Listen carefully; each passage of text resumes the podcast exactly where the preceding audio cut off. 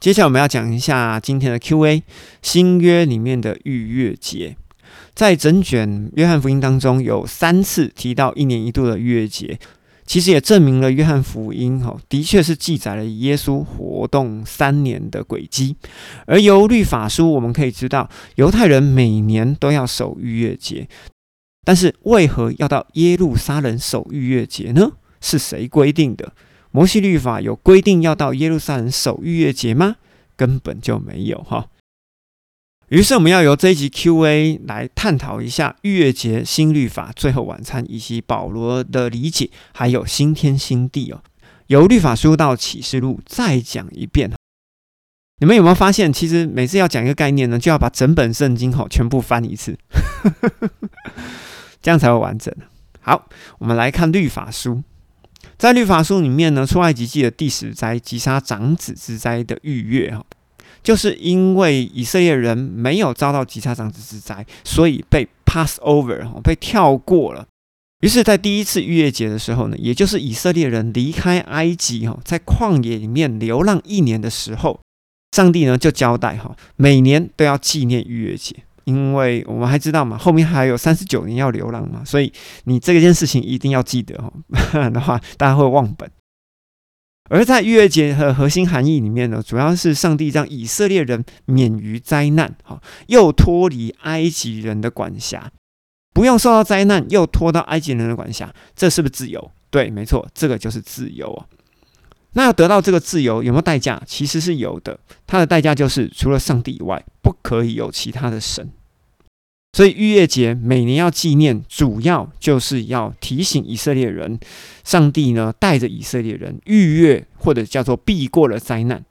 并且呢由埃及哈或者是由这个世界的里面呢重获了自由。好，这个是在律法书里面记载的逾越节，而这个时间是差不多西元前一千五百年的时候。我们把时间稍微快转一下哈，到了西元前的七百二十二年，北国被亚述给灭了哈，而南国呢，在西元前的五百八十六年也被巴比伦给灭了。同时，我们知道在耶利米书里面的预言哦，经过七十年之后，犹太人就要再回到耶路撒冷城。好，所以呢，所罗巴伯他首先回到了耶路撒冷重建。接着呢，以斯拉在西元四百五十八年，他成为了祭司以及立位人的首领，并且将西元前一千五百年的摩西律法，总共六百一十三条，扩充到一千多条，成为新律法。那以斯拉的目的是什么呢？他的目的就是为了要在上帝的面前刻苦自立啊，为了要求得上帝的喜悦的一个敬虔的洁净运动。那这样子的运动呢，又叫做法利赛运动所以法利赛这三个字呢，又叫做洁净的。所以法利赛人，它的含义就是被洁净的人。法利赛派呢，就是一群洁净的人的派别。于是我们在读福音书的时候，我们不要常常笑法利赛人哦，因为从西元前四百五十八年的立位人哦，他们就开始执行了新律法的运动。他们已经执行了五百年了，所以你要笑他们是守旧，他们的头脑很硬哦。我觉得其实这也说不准，因为耶稣的出现呢，反而觉得耶稣怪怪的，所以在当时候是耶稣怪怪的，其他人都看起来正常。好，你应该要这样看才对。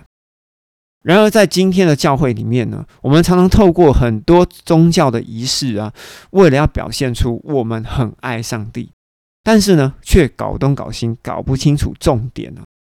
你们自己可以想一想哦，今天的教会是不是真的如我讲的这样？而在四百年以后，也就是以斯拉的新律法颁布四百年之后，全犹太人呢就变成另外一种规定哦，每年四次都要回到耶路撒冷朝圣。第一个就是逾越节，第二个就是五旬节，第三个是祝棚节，第四个是修殿节，分别是春夏秋冬哈四个节气。比较华人的节气其实也蛮接近的哈，刚刚有讲过，就是春节、清明、端午跟中秋。而犹太人跟华人这两个种族，他们皆有团聚以及呢传承信仰的意味相当浓厚的意图哦。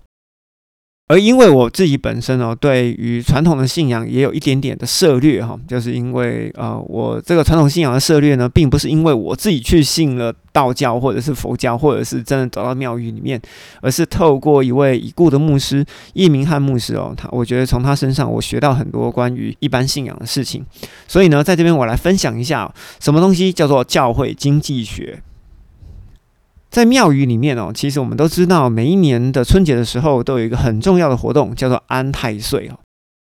岁君哈，也就是这个太岁爷哈，岁神总共有七十三个，而且呢，每年都要轮值哦。所以，如果今年你的生肖啊跟岁君哈，或者是太岁爷犯冲的时候，这就叫做犯太岁。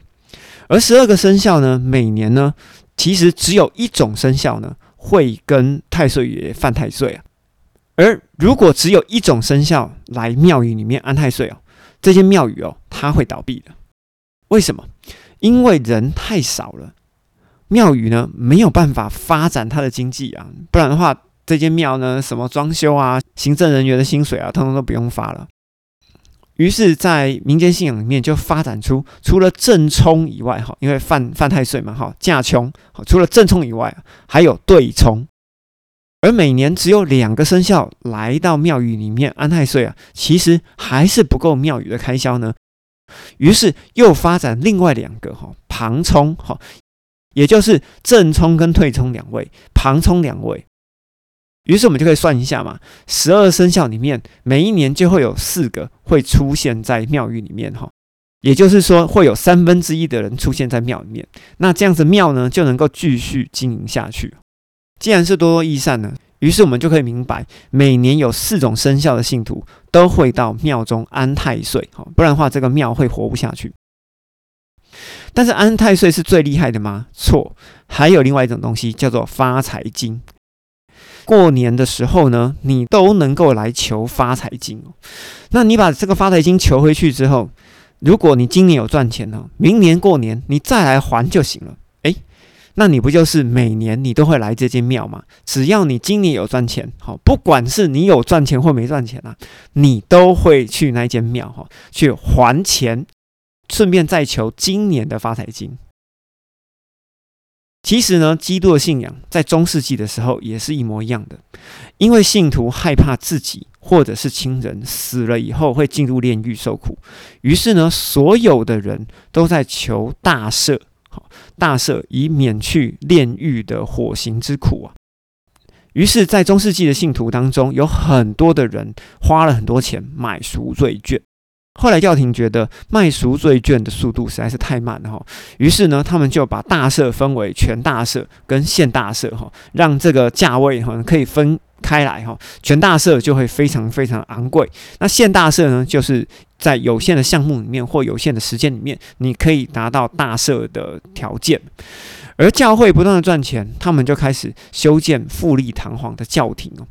而罗马的教皇，当他觉得钱不够用的时候呢，于是就想一想办法哈，看怎么样可以再增加收入。于是就宣布，来罗马教廷朝圣的人呢，可以获得大赦。突然之间，一卡车的人哈，通通都蜂拥来到了意大利罗马教廷。不错哦，教廷得到很多的钱呐，教廷的库房里面哦，堆得盆满钵满。于是后面的教皇就有样学样，宣布每五十年一次朝圣呢，可以得到一次大赦。后来又改成每二十五年可以来朝圣一次，哈，可以得到大赦。后来就改成哦，每年你都可以朝圣啊，只要人有来罗马呢，钱就会进来。所以，我们从上述的安太岁发财金、赎罪券、朝圣，你可以理解哦，为何犹太人他们要有这么多的节期要守，而且呢，一定要回到耶路撒冷。你们可以明白吗？所以呢，我们也可以理解一件事情：为什么今天的教会要每周礼拜，而且还要受难日礼拜，还要朝阳礼拜，还要复活节联合礼拜？你能理解就很好了。那接着呢，我们来来讲一下耶稣。耶稣最后晚餐呢，是在除孝节节期的七天中的一天。的晚餐哦，并不是逾越节那一天的晚餐，有一点类似华人春节连续假期里面的年夜饭的前一晚的小年夜的晚餐。因为在逾越节里面呢，是什么事情都不能做，所以耶稣的那一天晚餐应该是在逾越节的前一天晚上。既然当时候哈，耶稣不是吃逾越节的晚餐，但是我们还是可以把逾越节的晚餐稍微的。介绍一下哈，因为刚刚其实也介绍过了，在旧约的月节的晚餐哈，就类似华人的除夕夜的团圆饭，是为了要纪念上帝带以色列人离开了埃及而立了旧约，使以色列人可以重得自由。而福音书里面除孝节的晚餐呢，耶稣邀门徒们一起吃饼喝酒，是为了要纪念隔天耶稣肉体的牺牲啊，与所有人立下了新约，哈，就包含犹太人以及外族人所立下的这个新约。而在新约里面呢，因为相信耶稣基督的名，被称为无罪的人，灵魂不再受到这个世上的罪所影响。或者说灵魂不再受这世上的罪所捆绑，哈，使得里面的人，也就是使得灵魂不被罪沾染，哈，重得自由。于是，在这边我们要明白一点哦，就是新约与旧约通通都是为了人的自由而设立的，只是逾越节是对以色列人，而十字架呢，或者讲新约呢，是对所有人。同时，保罗在哥林多后书的第五章也说过：“哈，在古老的事情已经过去了，一切都成为新的了。”这件事情其实我们在第四十集里面曾经讲过，哈，现在已经一百快三十集了，我还在讲四十集的事情。那古老的事情，其实在指的是什么呢？是我以前的罪吗？还是我祖先的罪呢？其实古老的事情是讲。当亚当离开伊甸园的时候，圣灵离开亚当的里面人就被罪所捆绑了。好，因为没有圣灵可以在你的里面，所以你犯的任何的罪就会直接影响到你的灵魂。而旧约的时期呢，因为每个人里面没有内住圣灵啊，所以旧约时期你必须要透过赎罪祭取得暂时的捷径啊，在那个时候你才能与上帝讲话。但是在新约的时候呢，也就是新的事情，就是上帝透过耶稣基督以及圣灵与所有人立约新约的时候呢，圣灵呢保障我们里面的人，也就是灵魂可以得救哈。而如果我们可以再更进一步的按照耶稣所讲的道哈，也就是爱人也爱上帝，那最终我们死了以后呢，就会得到得胜的奖赏。所以我们可以从约翰福音之前的启示录的二十章里面，我们会发现到，第二次复活的时候呢，有一些人就可以逾越过白色宝座的审判，哈，也就是可以逾越过上帝的愤怒，哈，这个在一百二十七集的时候曾经讲过。所以得救就是灵魂免于审判，好，那没有得救呢，就是灵魂要受到审判，也就是会面对第二次的死。于是我们在这边可以做一个简短的结论：新约与旧约的儿女其实是一样的，除了上帝以外呢，不可以有其他的神哈。反之，就叫做行淫，好，就是信仰上的行淫。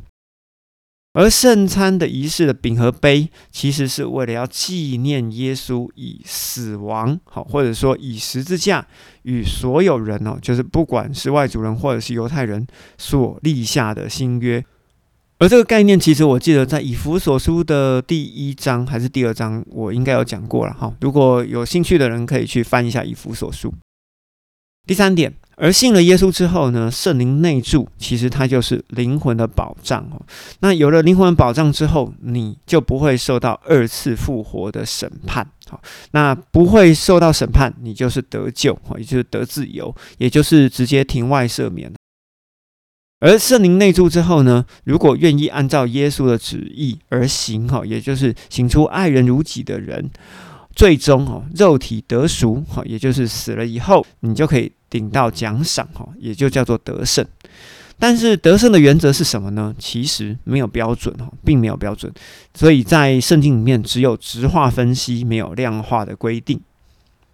于是，在这边我们要分享一个小例子，我们要来再来说明一下什么叫做得救。今天呢，上帝的子女呢，有乖巧懂事的，也有顽劣悖逆的。那这个乖巧懂事的呢，在年满十八岁以后呢，爸爸就会买台车送他，因为呢，他能够独立自主哈，而且爸爸也放心。那不听话的顽劣悖逆的小孩呢，小孩在满十八岁以后呢，没关系，还在爸爸的管教当中哈。那爸爸呢，就会等待小孩子回头哈，有一天他听懂了以后，然后呢，再赋予他更多的好处。所以，不管是听话的或不听话的小孩呢，其实只要不离开信仰，不要认其他的上帝当做自己的神哦，你永远都是上帝的小孩。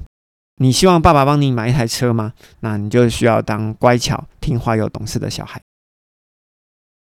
如果你觉得你喜欢这个节目，请在 Apple Podcast 给我五星好评。这集如果对你有所帮助，请帮我分享给一个可能需要的朋友。如果想继续听到优质的节目，本节目需要你的祷告、转发以及奉献。搞力公信的，最新单集于台湾时间每周四下午六点整准时发布。咱们下次见，拜拜。